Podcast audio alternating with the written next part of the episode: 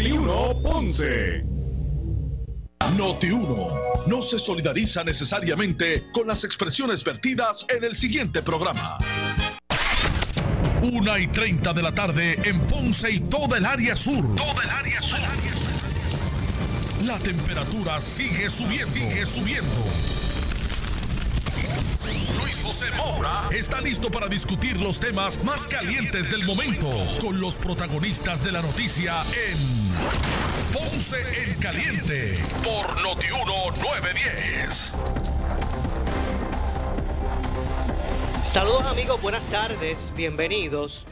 Esto es Ponce en Caliente. Yo soy Luis José Moura, como de costumbre, de lunes a viernes de 1 y 30 a 2 y 30 de la tarde por aquí por Noti1, analizando los temas de interés general en Puerto Rico, siempre relacionando los mismos con nuestra región. Así que bienvenidos todos a este espacio de Ponce en Caliente, hoy martes 21 de abril del año 2020. Y hoy estoy, mira, de grandes ligas porque tengo refuerzos aquí en el control. Saludos a Héctor Colón, que es nuestro control hoy aquí en, en Noti1. Y está, mira, con la asistencia de nuestra compañera Julia Flores. Así que hoy, hoy tengo un, el control de lujo. Saludos y bendiciones a ambos. Bueno, vamos a, conversar de inmediato. Tengo en línea telefónica al alcalde de eh, la ciudad de Villalba. Eh, me refiero a Luis Javier Javi Hernández. Saludos, alcalde. Buenas tardes. Saludos para ti, Moura. Bendiciones y gracias por la oportunidad. Muchas gracias. ¿Cómo, cómo está el, el, conteo en términos de, de, contagios en Villalba? ¿Cómo está trabajando su municipio esta, esta crisis que vivimos? Pues mira, eh, no sabes que nosotros hace ya tres semanas o más eh, implementamos un sistema eh, de rastreo en, Puerto Rico con un epidemiólogo, hay un grupo de médicos, eh, psicólogos, en fin, un, grupo experto en, en, este andamiaje y hemos logrado identificar casos eh, con muchísima antelación que el propio Departamento de Salud. De hecho, casos que el Departamento notifica y publica, nosotros ya eh, tenemos eh, monitoreo y control de la persona, algunos hasta dos semanas con anticipación. Y eso nos ha ayudado a, identificar el caso positivo a tiempo y a cortar la línea de transmisión. En estos momentos el municipio tiene, hoy, hoy yo anuncié en la mañana, junto con la directora del programa, la epidemióloga Fabiola Cruz López, que tenemos siete casos eh, positivos. a diferencia del Departamento de Salud, que indica que tenemos seis, porque es que uno de esos casos que el Departamento eh, había incluido, eh, digo, al principio teníamos cuatro y el departamento seis, y después teníamos cinco y el departamento seis. Nosotros decíamos que el departamento había duplicado un caso, eh, y en efecto, hoy por la mañana nos confirmaron que habían duplicado un caso. Así que oficialmente el municipio tiene siete casos, a pesar de que el departamento todavía lo tiene en seis casos. Tenemos más de 90 personas que estamos en dándole seguimiento. 52 personas que están esperando para hacerse eh, el trámite de la prueba molecular. Así que... Eh, eh, ¿Los 92 son positivos o, que... De los 92 que me hizo referencia, ¿son positivos? No, de los 90 que estamos dando seguimiento son, son personas que o tuvieron contacto con algún caso positivo, o vinieron de los Estados Unidos en los pasados 14 días, o tienen los síntomas de, del COVID. De esos 90 a 52 ya el médico del municipio ha, eh, notificado que se realice la prueba molecular, por lo que significa que estas personas hay una alta probabilidad de que tengan el, coronavirus. De todas maneras, Moura, a todas estas personas se les está aplicando criterio y protocolo como si fueran casos positivos. Significa que los estamos monitoreando. Entiendo. Eh, eh, es necesario conocer información detallada, por ejemplo, de los, de los positivos. Y, y le pregunto, ayer hablaba con, eh, hace unos, recientemente, hablaba con el alcalde de San Sebastián y él decía, bueno, Salud nos, envía un número de, supuestos casos positivos en, en, mi municipio, pero yo no sé dónde están esas personas. No, el Departamento de Salud, la verdad, y no porque lo diga yo, el propio secretario lo ha aceptado, y hoy reconoce que los números que tienen no son correctos. O sea, y también si esperamos a que el Departamento de Salud le brinde al municipio los números, se los va a brindar después que la persona ha tenido contacto eh, con todo el mundo. O sea, aquí lo importante es para neutralizar eh, la cadena de contagio, es que el, propio municipio establezca lo que nosotros establecimos, un sistema de monitoreo rastreo, donde la persona por, por con un call center se comunica con, con expertos en el municipio y recibe ayuda. O sea, nuestro sistema no es un sistema de identificar casos positivos. Ese no es nuestro enfoque. Nuestro enfoque es ayudar al paciente, brindarle herramientas eh, médicas y también sociales y psicológicas, ayudar y asistir a su familia y obviamente brindando esa ayuda se corta la cadena de transmisión, que es lo que nosotros queremos, porque en ausencia de pruebas suficientes en el país, pues tenemos que entonces eh, enfocarnos en el monitoreo y rastreo. Entiendo. Entonces, usted entiende que de esa forma eh, se puede atender no solamente identificar a una persona, que, que, que, que ¿verdad? Porque al principio, alcalde, eh, alguien salía a hacer una prueba, daba positivo, lo enviaban a su casa, tiene que acuartelarse allí y, como que no había un seguimiento. Pero mira, Mora, mira, mira el problema. La persona, ya, ya la Organización Mundial de la Salud ha dicho que la prueba rápida no funciona. O sea, la prueba rápida no puede ser una prueba de diagnóstico. Por ejemplo, si tú te, te das una prueba rápida y das positivo, tienes que hacerte la prueba confirmatoria. Si tú te haces la prueba rápida y es negativo, pero tienes los síntomas como quiera, tienes que hacerte la prueba confirmatoria. Así que hay que descartar la prueba rápida desde ya. En el momento en que estamos, no podemos enfocarnos nuestra estrategia en, en, pruebas rápidas. ¿Qué tenemos que hacer? La prueba molecular. La prueba molecular sabemos que dos cosas. Uno, que es difícil para hacerse porque necesita eh, receta médica no todos los laboratorios la están administrando y por último tarda en llegar los resultados. Esta persona, aunque se haga la prueba, Moura puede estar cinco, seis días, hasta ocho días esperando por el resultado. ¿Y qué pasa con, ese, con esa persona? Ah, esa persona se va para su casa, tiene contacto con su familia, a la farmacia, va al supermercado. Eh, así que sigue haciendo gestiones porque porque no hay un monitoreo. Eso departamento. Para cuando llega el resultado positivo, hay ¿verdad? contagiado a muchas personas. Tarde, ya es muy tarde. Ya la persona ha infectado a 50, 100 personas. Eh, ha puesto en, en, riesgo a su familia y ha puesto también en riesgo su, su salud. Eh, así que es importantísimo que de alguna manera eh, nos enfoquemos en el sistema de monitoreo y rastreo, que es lo que ha funcionado en otros países en ausencia de pruebas suficientes para todo el país. Eh, hay gente que se debe realmente, esa debe ser la, la meta, buscar hacer pruebas a todo ciudadano. Sí, pero ya, ya, eso fue la promesa que hizo el gobierno al principio y que nos lo hizo los alcaldes. No sé si te acuerdas en la primera reunión que tuvimos con el Task Force, que ellos, eh, con bombos y platillos, el doctor Salgado, junto con el otro, con el, con el director del programa, dijo que habían mandado a comprar 3.5 millones de pruebas para todo el país y nosotros estábamos pues satisfechos con eso, pero después resultó que era mentira y pues todo el problema que está pasando ahora mismo el gobierno con esta situación de la compra de las pruebas. Así que en ausencia de que eso no va no va a, hacerse, eso no va a ser una realidad. Eh, de, alguna manera, de alguna manera tenemos que reenfocar nuestros esfuerzos para combatir esta pandemia. Ya no hay forma de que podamos saber en qué etapa está la pandemia porque no tenemos pruebas suficientes para tener un criterio clínico eh, eh, exacto pues tenemos que comenzar a hacer monitoreo. Y yo te voy a, te digo una cosa, Mora, en Villalba yo he identificado siete casos y tenemos varios en, verificación. Te vas a sorprender eh, si los demás municipios también lo hacen. Van a subir los casos. Esto no es una y no es una cuestión de que suban porque porque en un municipio hay más exposición que en otro. Es que al no estar monitoreándolos, pues solamente estamos anunciando los casos positivos de la persona que va al, al, al hospital o al laboratorio hacerse una prueba, punto. Y ese no debe ser el criterio en estos momentos eh, que tenga el país para tomar decisiones. Entiendo. Eh, alcalde, eh, me parece que deben, ¿verdad?, tomar nota otros municipios que puedan proceder de esta forma. Este sistema de rastreo que está haciendo usted allí en, en Villalba. Ya hay varios municipios que, que ya se han reunido con, con nuestro grupo y ya están comenzando a implementar el proyecto. De hecho, hoy a las 5 tenemos un taller para, para varios, varios alcaldes eh, para precisamente darles a ellos estas herramientas y que lo puedan implementar en sus municipios sin ningún problema. Esto no es un proyecto que el municipio de Villalba lo quiere para ellos y no lo quiere para más nadie, al contrario, mientras más municipios lo puedan hacer, mejor.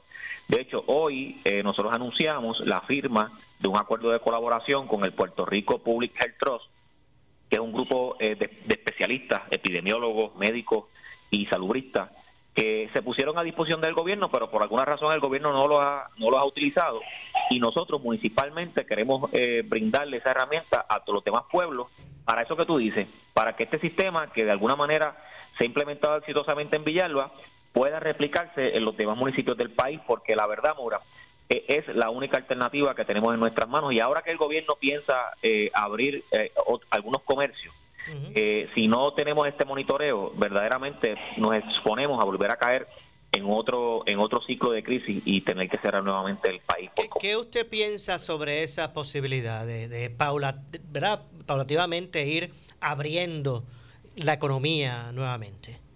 Mira, si hubiera, si el gobierno, si este gobierno hubiera eh, brindado la ayuda que se prometió, por ejemplo, los 500 dólares y, lo, y le adelantó los 1.200, y si también hubiera eh, utilizado herramientas como nosotros le pusimos a disposición, nosotros con nuestros consorcios, yo presido el consorcio eh, de, la, de la montaña, digo, el consorcio sur central de fondos WIA, para agilizar las, las peticiones de desempleo. Sabes que muchas personas que hizo petición de desempleo no ha podido hacerla porque no hay personas suficientes. Si este gobierno hubiera adelantado eh, las peticiones de PAN y los hubiera visto eh, con celeridad, pues tal vez no estuviera en la posición que se encuentra ahora Un país comprimido, un, país cansado de tanta noticia negativa y que ya no le crea a nadie. Y de alguna manera, pues el sector comercial eh, eh, va a comenzar a presionar. A mí me preocupa mucho eso, porque esa presión viene en un momento, en, como bien tú has visto según los números del municipio de Villalba, estamos en plena en pleno foco de infección. O sea, no hemos ni tan siquiera comenzado a alcanzar el pico de los contagios. Ahora es que comienzan a verse los casos y lamentablemente el gobierno va a comenzar a flexibilizar y abrir negocios, lo que va a producir eh, que los contagios aumenten mucho más y posiblemente tengamos que caer en una en una situación de volver atrás de todo todo este trabajo que hicimos en esta semana perderlo y volver a comenzar de, cero porque esa puede ser la triste realidad ¿Cómo ha sido en, en Villalba la respuesta? Porque aquí en este programa yo recuerdo usted cuando usted nos dijo eh, de aquella preocupación que usted tenía con las filas en, en, en el sector de la banca, con la situación con el sector eh, de, de, los alimentos, ¿verdad? Recuerde que usted... Eh, eh, ¿verdad? estamos también en el punto de cotejo que lo estamos implementando al 100%, 24-7 ya. con eso? ¿Cómo, ha sido la respuesta? los, los comercios han, han cooperado. De hecho, parte del protocolo del sistema de monitoreo de rastreo es informarle al comercio inmediatamente un caso positivo o un caso sospechoso estuvo haciendo diligencias en su, en su comercio. Y ese diálogo, Moura, ha sido bien bueno, bien positivo. De hecho, eso ha logrado que los comercios ajusten. O sea, tienes que, la diferencia es del cielo a la tierra. Una vez nosotros le notificamos al negocio que hubo un paciente positivo en su negocio. Ellos cambian, han, cambiaron por completo los, los protocolos. El comportamiento de la gente en la calle al saber que hay control y que hay un, hay un contagio comunitario también. Eh, los comerciantes se han portado muy bien, los médicos se han portado muy bien con el sistema y la gente está cooperando eh, mucho con el sistema, pero obviamente eh, contrasta mucho.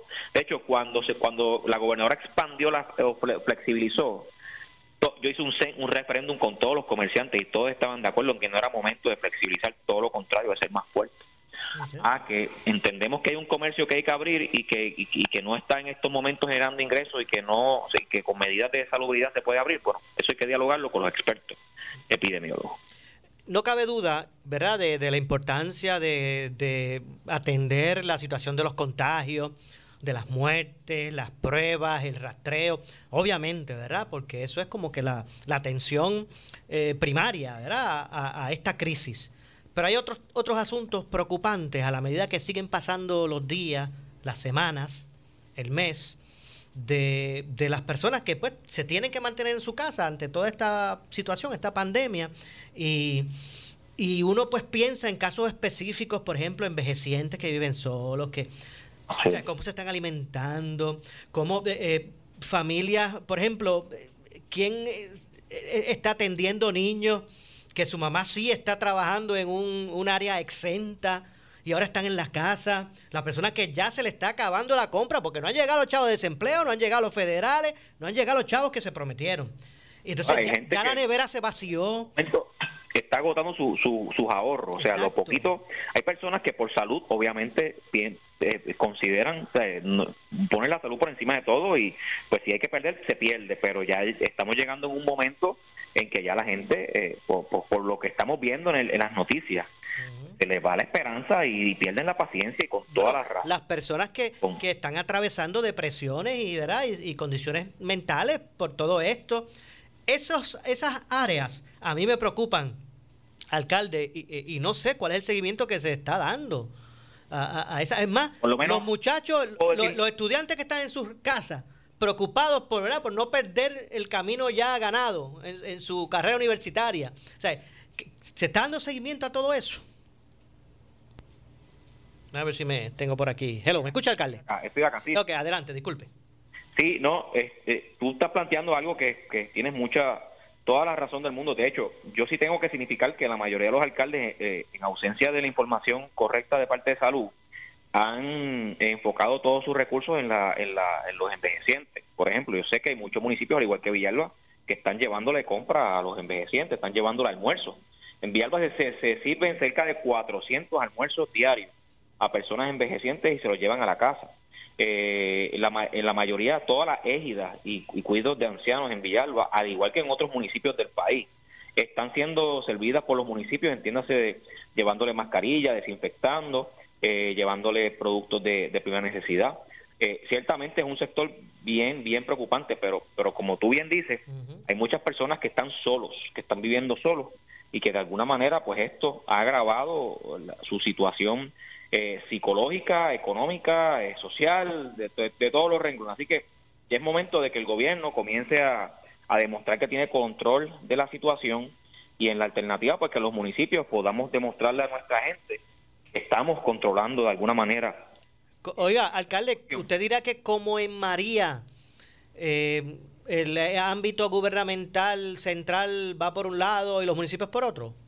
Sí, pues sí, es que es la misma historia. Yo lo, lo he estado diciendo desde el principio y era mi, mi, mayor preocupación que el gobierno no haya aprendido de María y parece que, que seguimos replicando lo mismo, o sea, todo se los alcaldes eh, con la información, la información para los alcaldes para lo último, de hecho, mi experiencia en las primeras reuniones con por teléfono con el Task Force fueron eh, pues, bien dolorosas porque yo decía, pero estas personas piensan que nosotros somos meros espectadores en esto no nos, no nos toman en consideración como, como, como protagonistas, como, como, los, como sus soldados en el frente de batalla. O sea, Mora, nosotros somos los que las personas cuando tienen una situación no van a llamar al task force, van a llamar al alcalde. Y, en ese sentido, pues ellos, yo no veía esa, esa, esa premura, esa inserción, ese inserción, e insertar a los alcaldes en, en, el diálogo. De hecho, todavía lo estamos viviendo con la información y tú lo estás viendo con otros alcaldes. Alcaldes que se preguntan al día de hoy, quién es su caso positivo o cuántos casos positivos tengo en mi municipio. Es crítico, crítico, crítico, crítico. Por eso es que yo en Villalba no espero por nadie. Tú me conoces, lo mismo que hicimos con la central hidroeléctrica, lo estamos haciendo con el sistema de información de salud. Eh, lo estamos haciendo por nuestra parte, porque no podemos seguir esperando. Y en el caso, a diferencia de María Moura, en este caso de la pandemia, esto es diez mil veces exponencialmente peor porque cada día que se pierde aquí en, trivialidades y politiquería y peleas entre bandos y, controles de información, se muere gente. Sí, ¿no? Y que, y, alcalde, y de, del mismo modo que de verdad le traigo unos puntos también, significó que, está de cada individuo también, ¿verdad? Ser solidario y, y, dar los pasos eh, de protección a él, a, la persona como individuo, a su familia, a su, ¿verdad? A, su, a, su, a los ciudadanos con los que convive. Sí, y, la verdad, y yo siempre lo he manifestado, o sea, nosotros tenemos las mejores intenciones y, a lo mejor las plataformas para, para ayudar, pero si la gente no quiere eh, ayudar, pues simple y sencillamente no funciona el sistema. O sea, esto tiene que ser una integración completa. Yo escucho gente pidiéndole a los alcaldes que, que vayan a sus casas a, limpiarle las casas y a limpiarle las carreteras y las calles. Y yo, y yo me pregunto, pero estas personas no, no entienden que no estamos en momentos de, de acciones populistas, estamos en, en, enfocarnos en acciones epidemiológicas, o salubristas, y, que sus alcaldes tienen que estar enfocados en esas cosas, no en el chichichijá y la, la politiquería, sino en aquellas cosas que la gente a veces busca. Eh, y también te digo que tengo conocimiento de personas que saben que tienen los síntomas que se callan. en sus casas lo pasan y van a hacer gestiones en la farmacia y van al supermercado. Personas que vienen de los Estados Unidos que saben que vienen de lugares que son epicentros del contagio y no son lo suficientemente responsables como para llamar un teléfono y decir, mira, yo llegué, estoy aquí y me voy, y me voy a guardar en mi casa. No, se van de fiesta, van a visitar a toda su familia, van al supermercado, van a la farmacia, infectan a todo el mundo, o sea, hay, de que los hay, los hay, ¿sabes? Te digo. Eh, yo, yo pienso, de, de, en esa misma línea, y, y, pienso que yo no, o sea, no estoy este, estipulando de que se debe aquí, de, en este momento, hacer el, la apertura, ¿verdad? Total de la, de, la economía, pero hay que empezar a pensar cómo es que esto se va a hacer, porque cuando esa nevera esté vacía y ese padre mire las bocas de sus hijos, va a, ir, va a salir a la calle a buscar sustento, indistintamente a lo que digan las autoridades. Así es, y lamentablemente por el gobierno no tomar las decisiones correctas en el momento que debió haberlo hecho, pues eh, eh, vamos a vivir esta triste situación. Alcalde, le agradezco, gracias por estar con nosotros. Cómo no, gracias a ti. Muchas gracias al alcalde de Villalba, Luis Javier Javier Hernández. Hacemos la pausa, regresamos con más. Esto es Ponce en Caliente.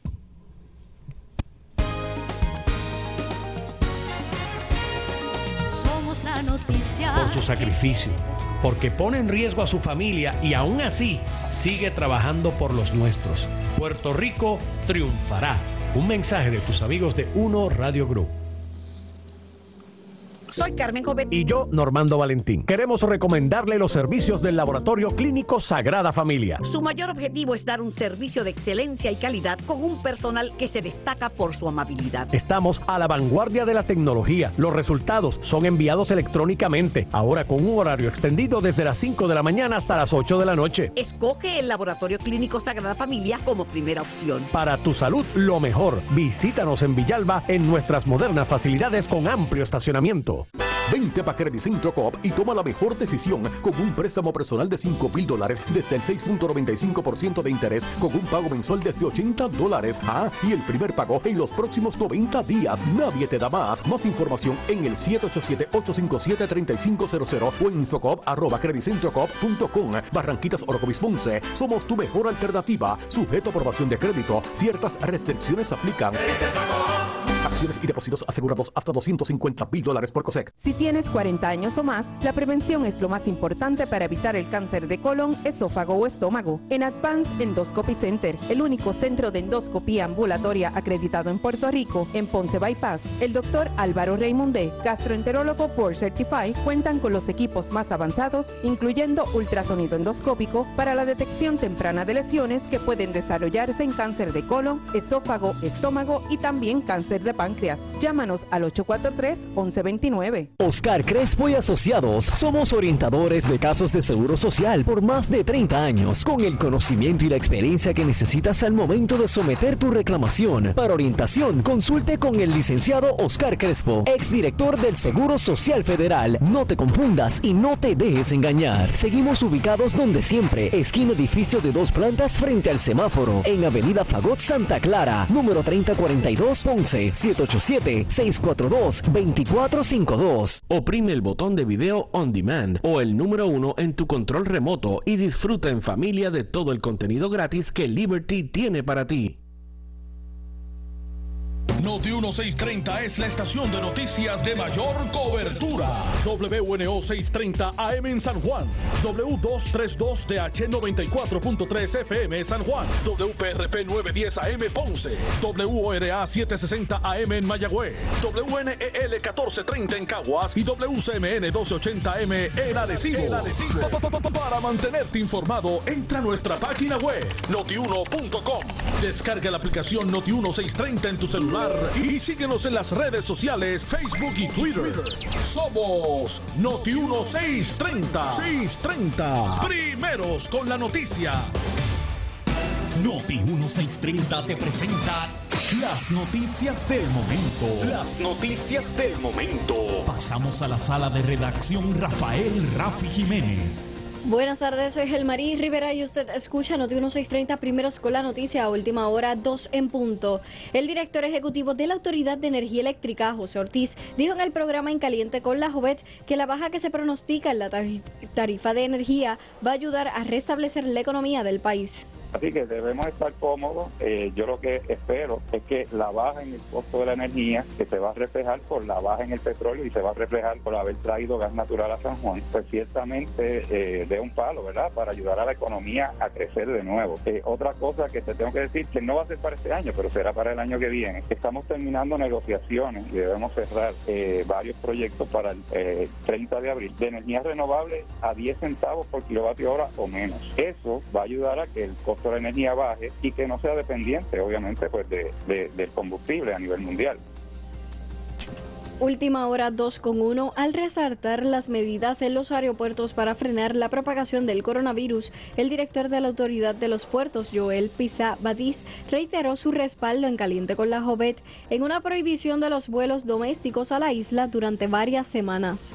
Yo creo que fue un paso fue un paso muy novel, yo creo, y importante en comparación con, con, otras eh, jurisdicciones en Estados Unidos. No, eh, si fuera por, por mí, te podría decir, yo, yo eh, impediría los vuelos domésticos por unos 15, ¿verdad? 20, 30 días.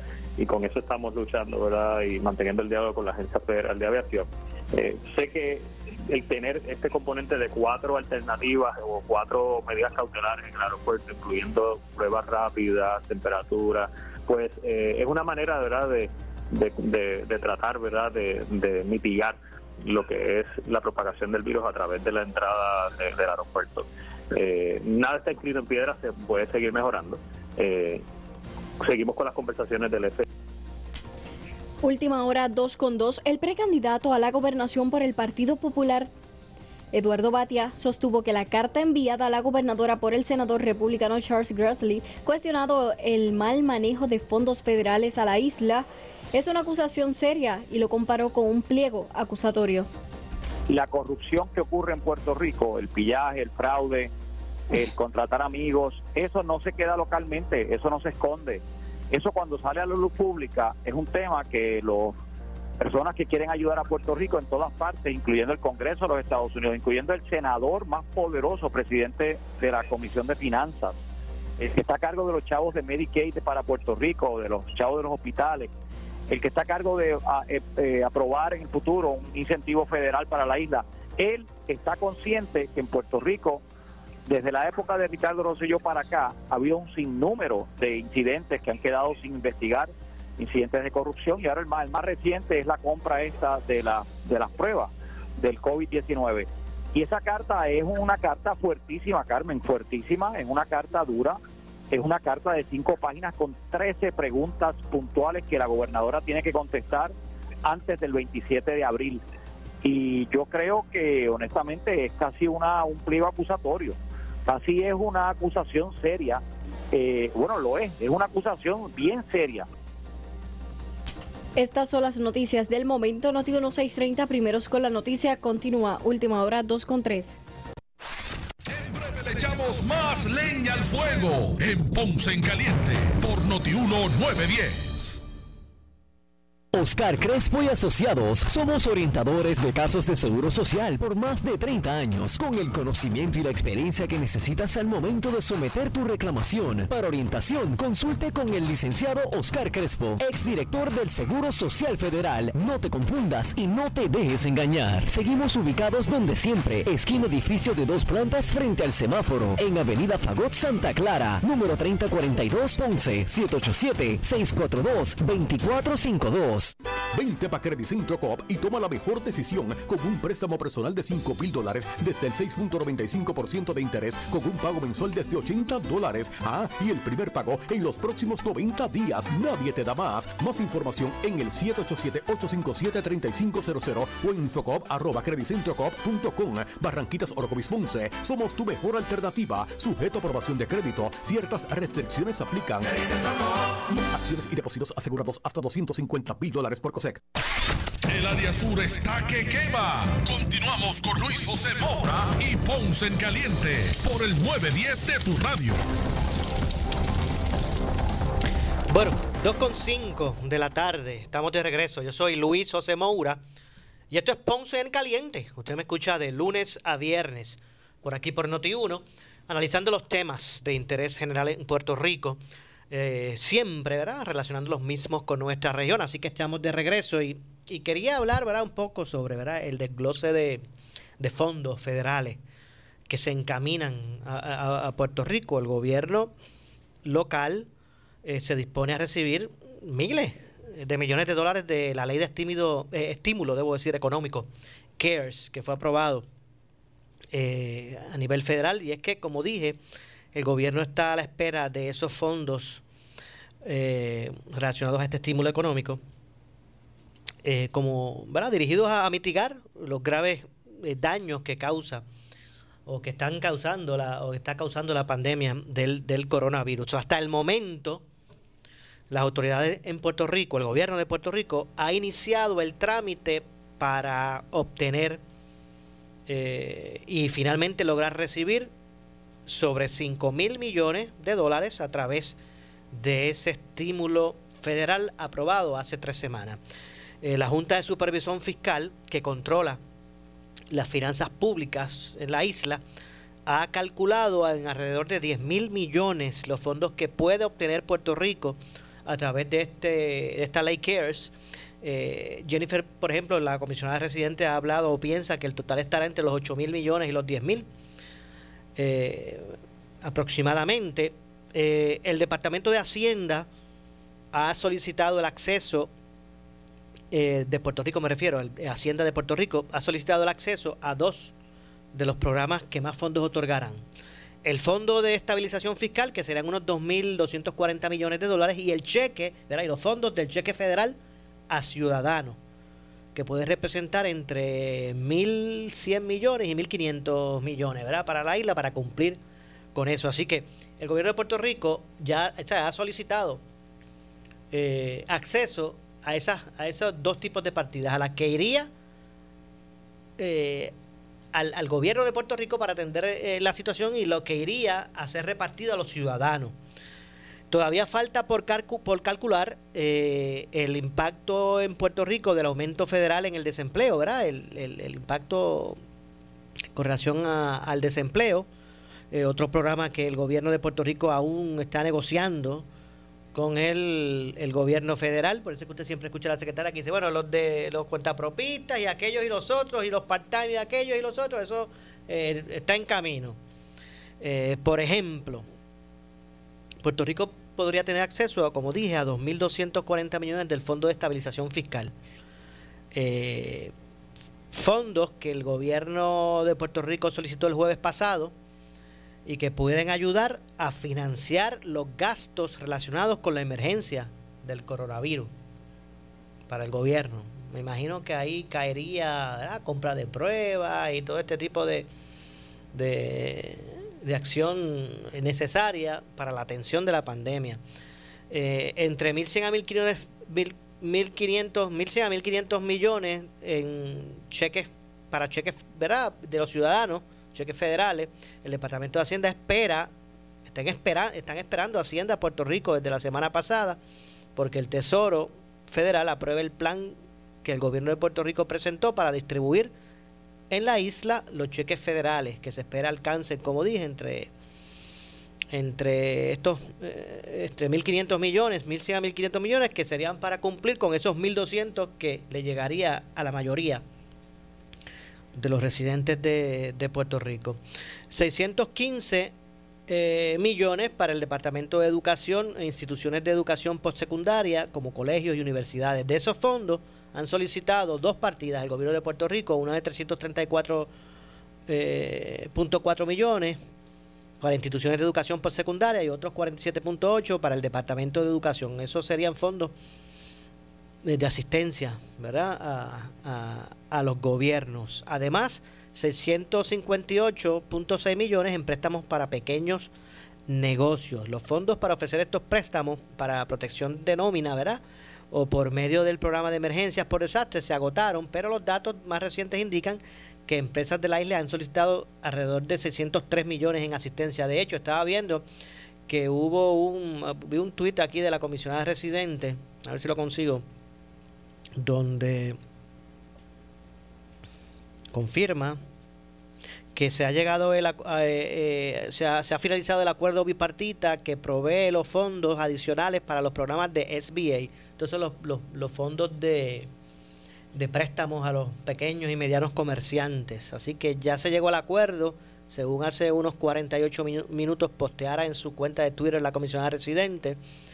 Eh, el Senado estará votando en la tarde de hoy a favor, eh, ya habiendo llegado a un acuerdo, y la Cámara, donde participa la comisión residente, estará viendo el asunto el jueves, este próximo jueves, o sea que pasado mañana. Así que eh, es probable pues que ya se pueda ir liberando prontamente esta semana esos fondos que van a ir como préstamo a pequeños y medianos comerciantes que los solicitaron a través, a través de SBA.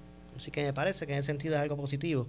Si, si realmente pues se, se llega eh, a, un, a un acuerdo al respecto. Eh, además de eso, eh, vamos a ver por aquí. Lo de SBA, pues ya se lo señalé. Eh, 250 millones de asistencia alimentaria por medio de las leyes de familias primero y de CARES. Puerto Rico debe recibir alrededor de 250 millones de asistencia alimentaria.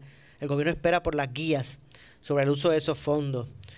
Eh, Medicaid, pues también están pendientes. Así que hay un sinnúmero, hay un sinnúmero de, de ¿verdad? de mecanismos que ya a la disposición que el gobierno de Puerto Rico ha solicitado y que todavía pues se espera la liberación de los mismos, ¿verdad? Por parte de, del gobierno federal. Pero mientras esto ocurre, eh, pues continúa, ¿verdad? Continúan pasando las semanas. Yo por eso le preguntaba al alcalde de Villalba el, el, el aspecto particular del ciudadano. Me parece que en términos generales, eh, pues ha, tenido acogida, ¿verdad? Las, las, instrucciones del gobierno en términos del lockdown, de quedarse en las casas, de, tener su protección individual, en términos generales. Eh, está siendo, ¿verdad? El ciudadano ha sido responsable atendiendo, igual que los patronos y los sectores eh, involucrados, ¿verdad? En, el, eh, en la convivencia social y económica. pero a la medida que sigue eh, pasando el tiempo y que no eh, ha llegado al ciudadano, ¿verdad? las medidas de ayuda para atender la situación en términos económicos, pues empeora el cuadro fiscal, eh, ¿verdad? Este, individual de las personas. y si es momento ya, como algunos piden, que se abra la economía, pues eso tiene que estar siendo considerado, ¿verdad? Por, por las autoridades gubernamentales. Si es el momento de hacerlo, pues ya se va a determinar. Pero lo cierto es que hay que comenzar a pensar cuáles son los pasos. No mirar en el micro, sino el macro. ¿Cómo es que vamos a ir liberando esto? Porque eh, usted tal vez, amigo, que hoy en día está recibiendo su cheque, no todos, pero hay algunos, como los empleados del gobierno, algunos, muchos de ellos, ¿verdad? No todos, que están recibiendo su sueldo, aun cuando están en su casa, donde deben estar, no estoy cuestionando eso. Eh, pero eso no es sostenible por siempre. Y mucho menos el que no está recibiendo, el que su empleo cerró, eh, su, ¿verdad? Su, su fuente de empleo cerró y pasó de un día para otro a tener un ingreso negativo, cero, cero ingreso. Pues esas personas a la medida que siguen pasando las semanas, pues tiene que buscar una forma de atender su, situación que no se va a resolver únicamente con un cheque que le llegue de 2.200 pesos, que obviamente pues es una ayuda, y más en este momento, donde ya esos chavitos se han ido agotando. Piense usted, usted que me está escuchando, que haya tenido tal vez que ir a, hacer dos compras, o tal vez tres, desde que hicieron el lockdown. Empiezan a ver a acabarse los chavitos y usted no puede salir a generar pues, pues esos son asuntos que van a ir en el futuro complicando eh, ¿verdad? el, estado de situación. Y son las cosas que hay que ir eh, atendiendo. A mí me parece que, que luce eh, ¿verdad? con cordura el, el, ir buscando abrir en determinados ámbitos de, de la economía que no se han asociado con agrupar personas. Y obviamente exigiendo unos estándares salubristas, ¿verdad? Que son los, básicos. Pero me parece que hay aspectos en la economía que no necesariamente pongan en riesgo el, el que se aglomere aglomeren personas y hay que ir poco a poco eh, abriendo. Así que vamos a ver lo que ocurre. Son las 2 y 15 de la tarde. No sé si ya es momento. Me, me avisa Héctor. Pero no, no corresponde hacer una pausa eh, para regresar con el segmento final. Así que esto es Ponce en Caliente. Yo soy Luis José Moura. Pausamos y regresamos. Siempre le echamos más leña al fuego en Ponce en Caliente por Notiuno 910. La tarjeta de crédito que buscas consíguela en Credicentro Coop Ponce. Mastercard regular o Visa clásica al más bajo interés desde el 7.95% APR. Transfiere los balances con altos intereses en tarjetas de otras instituciones financieras y obtén 0% de interés por los primeros seis meses. Echa para acá, que Credicentro la tiene. Estamos en la Rambla de Ponce. Sujeto a aprobación de crédito, restricciones aplican. Acciones y depósitos asegurados hasta 250 mil dólares por cosecha. Oscar Crespo y Asociados somos orientadores de casos de seguro social por más de 30 años, con el conocimiento y la experiencia que necesitas al momento de someter tu reclamación. Para orientación, consulte con el licenciado Oscar Crespo, exdirector del Seguro Social Federal. No te confundas y no te dejes engañar. Seguimos ubicados donde siempre, esquina edificio de dos plantas frente al semáforo, en Avenida Fagot Santa Clara, número 3042 Ponce, 787-642-2452. El área sur está que quema. Continuamos con Luis José Moura y Ponce en Caliente por el 910 de tu radio. Bueno, 2 con 16, estamos de regreso ya en nuestro segmento final.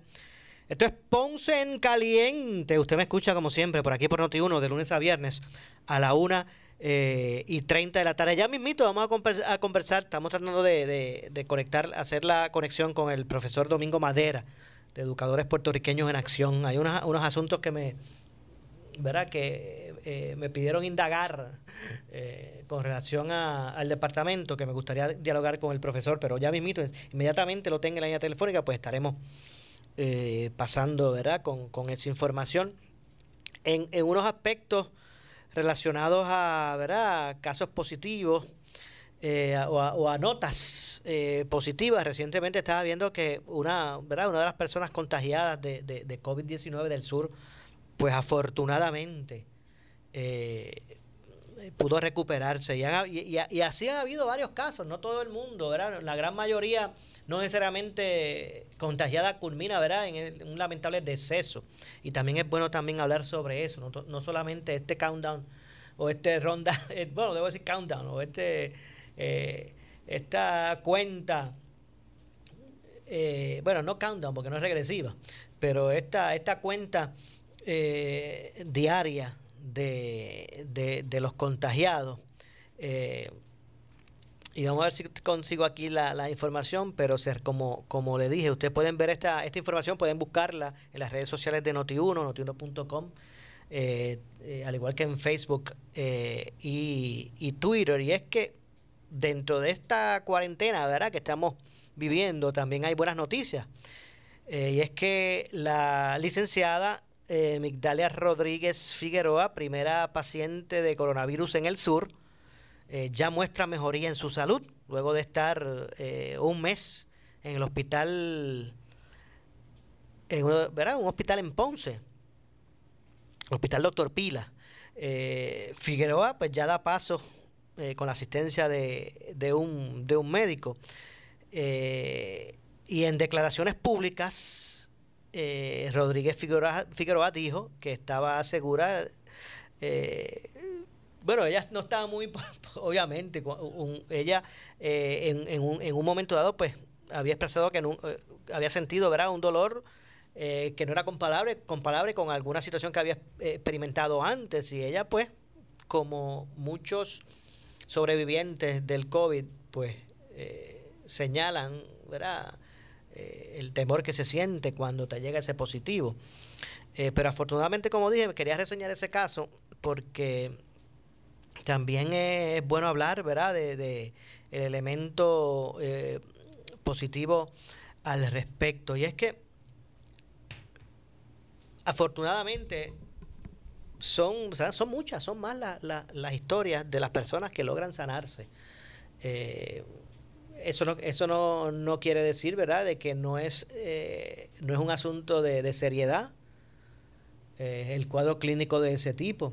Eh, pero obviamente pues también hay personas que han logrado, han logrado recuperarse y eso, y eso es positivo. Pues este caso en Ponce, o en el sur, que se atendió aquí uno de los hospitales de, Ponce, pues son de esos casos que, que el desenlace pues, pues ha sido positivo. Y estaba leyendo, vi unas reseñas esta mañana de que aparentemente eh, este gran deportista, ¿verdad? conocido por todos del baloncesto, Flor Meléndez, sabemos que en un momento dado se había comunicado de, de, su positivo al coronavirus, después se habló de que afortunadamente pues ya había mostrado recuperación.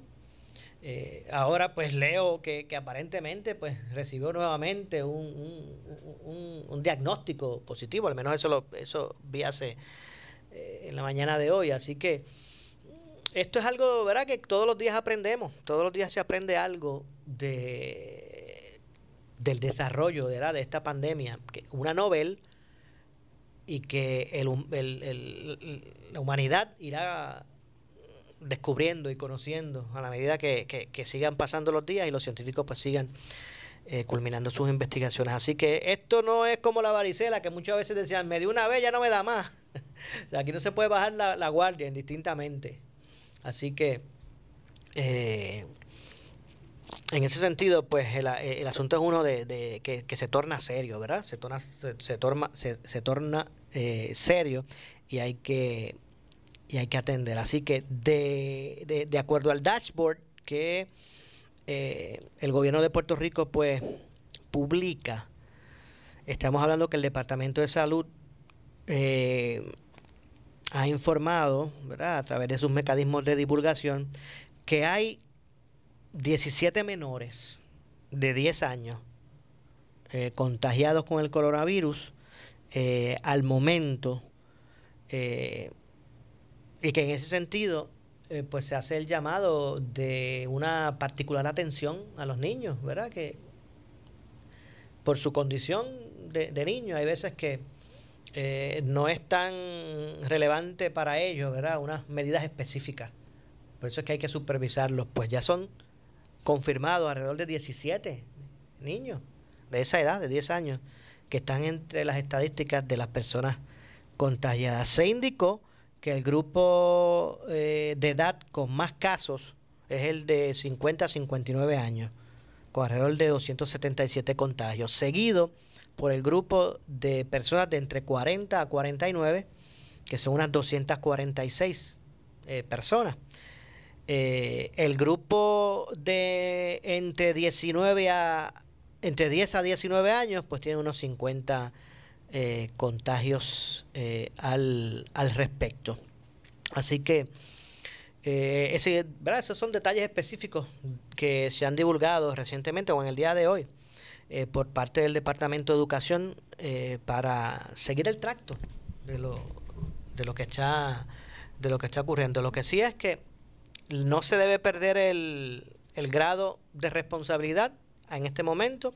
Yo sé que ya han pasado, no sé, ya van más de 40 días, ¿verdad? Mes y pico, mes y algo.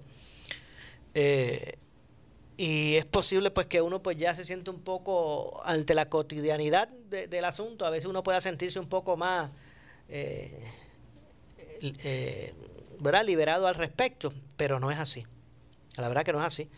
Eh, que el número, el pico de los contagios, pues todavía no se ha, no, no se ha llegado a ese, a ese pico en la, ¿verdad? En la, en la gráfica. Y no es momento para pensar que, que ya ha pasado lo peor. No, no es el momento aún, aunque me parece que ya es eh, imperante comenzar a determinar pasos subsiguientes, la etapa siguiente a esta pandemia. La primera era de, de verdad del lockdown, de todo el mundo para la casa, de tomar las medidas salubristas necesarias.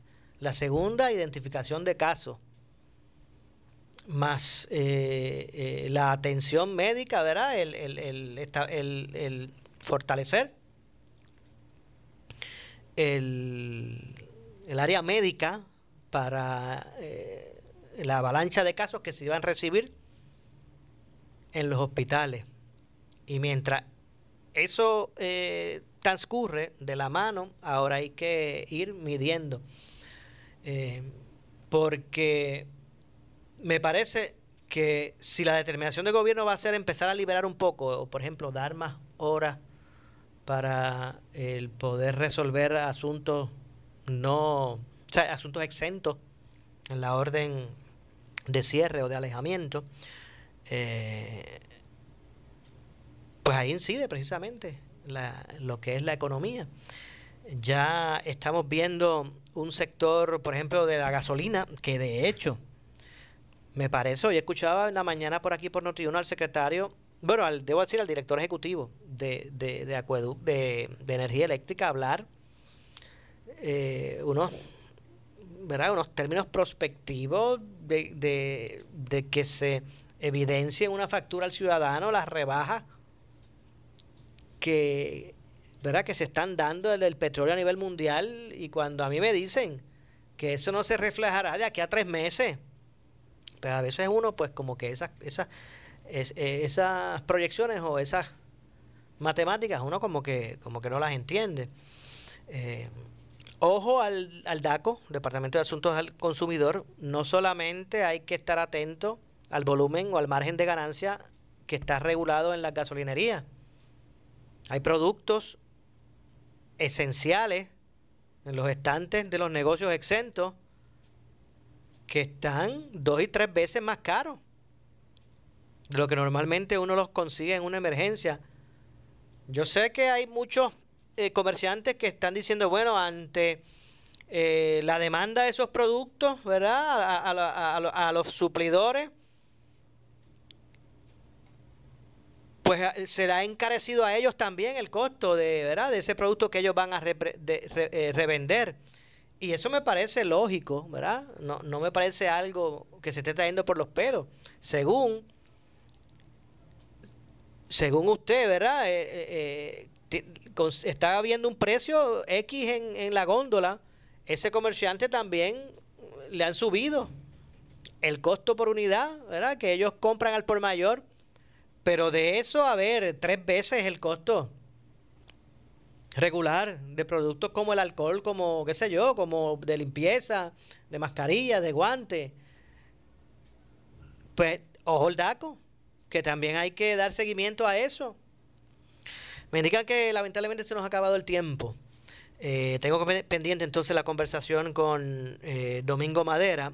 Yo hago una pausa bueno, una pausa hasta mañana. hasta mañana en este espacio. Ya es hora de darle paso a nuestra compañera Ileana Rivera de Liz, que trae su candela luego de, ¿verdad? luego de la pausa comercial. Así que yo me despido, regreso mañana con más. Yo soy Luis José Moura, esto es Ponce en Caliente. No se retire de Noti1, que por ahí viene la candela. Buenas tardes. La primera línea de defensa, porque no se quedan de brazos